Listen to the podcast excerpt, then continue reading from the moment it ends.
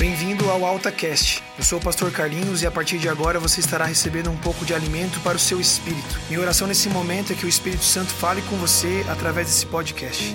Que Deus o abençoe. No devocional de hoje, a gente vai ler um texto que fica em 1 Coríntios 6, no versículo 19 e 20. Acaso não sabem que o corpo de vocês é santuário do Espírito Santo que habita em vocês? Que lhes foi dado por Deus e que vocês não são de si mesmos? Vocês foram comprados por alto preço, portanto, glorifiquem a Deus com o corpo de vocês. Você já parou para pensar nessa expressão templo do Espírito Santo? É uma bênção saber que Deus habita em nós. Mas como pode Deus, Criador de todas as coisas, habitar dentro de nós?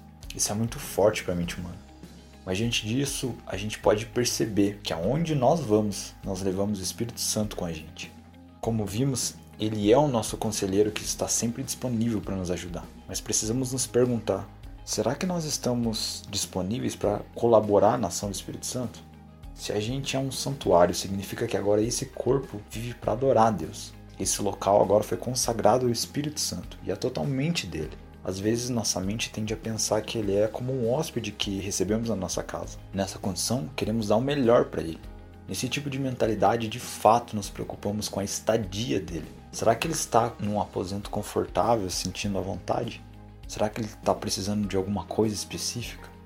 Mas tem um problema nesse entendimento. Hóspedes têm liberdade limitada. Hóspedes não escolhem decoração, não coordenam reformas, não decidem quem pode e quem não pode entrar na casa. Hóspedes estão simplesmente sujeitos aos desejos e ordens do dono da casa. Seria essa a forma de termos o Espírito Santo habitando em nós? Eu acredito que não.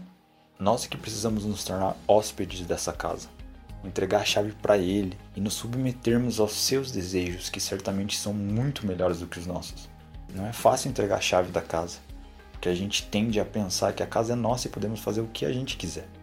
C.S. Lewis afirmou: se você está à procura de uma religião que o deixe confortável, definitivamente eu não lhe aconselharia o cristianismo. O verdadeiro cristianismo é uma vida de renúncia, de entrega ao Espírito Santo entrega as chaves para ele. Agora eu te pergunto: muitas vezes nosso senso de justiça nos impede de entregarmos a chave a ele porque a maneira como a palavra de Deus nos instrui a lidar com determinadas situações e pessoas vai totalmente contra as nossas regras internas de certo e errado.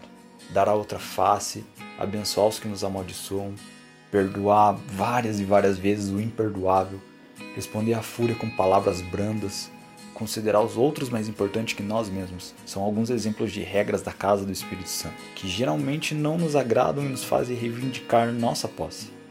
Considerando as regras da casa que você tem seguido, você conclui que tem tratado o Espírito Santo como hóspede ou dono da casa?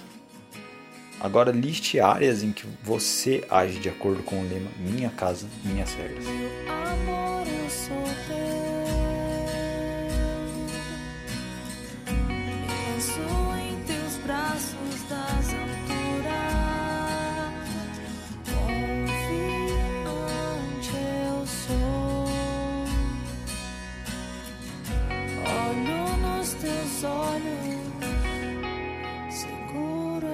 Se você está escutando esse AltaCast em nosso site ou através do SoundCloud, não esqueça que você pode escutar também pelo nosso aplicativo, disponível na sua loja de aplicativos. Confere lá.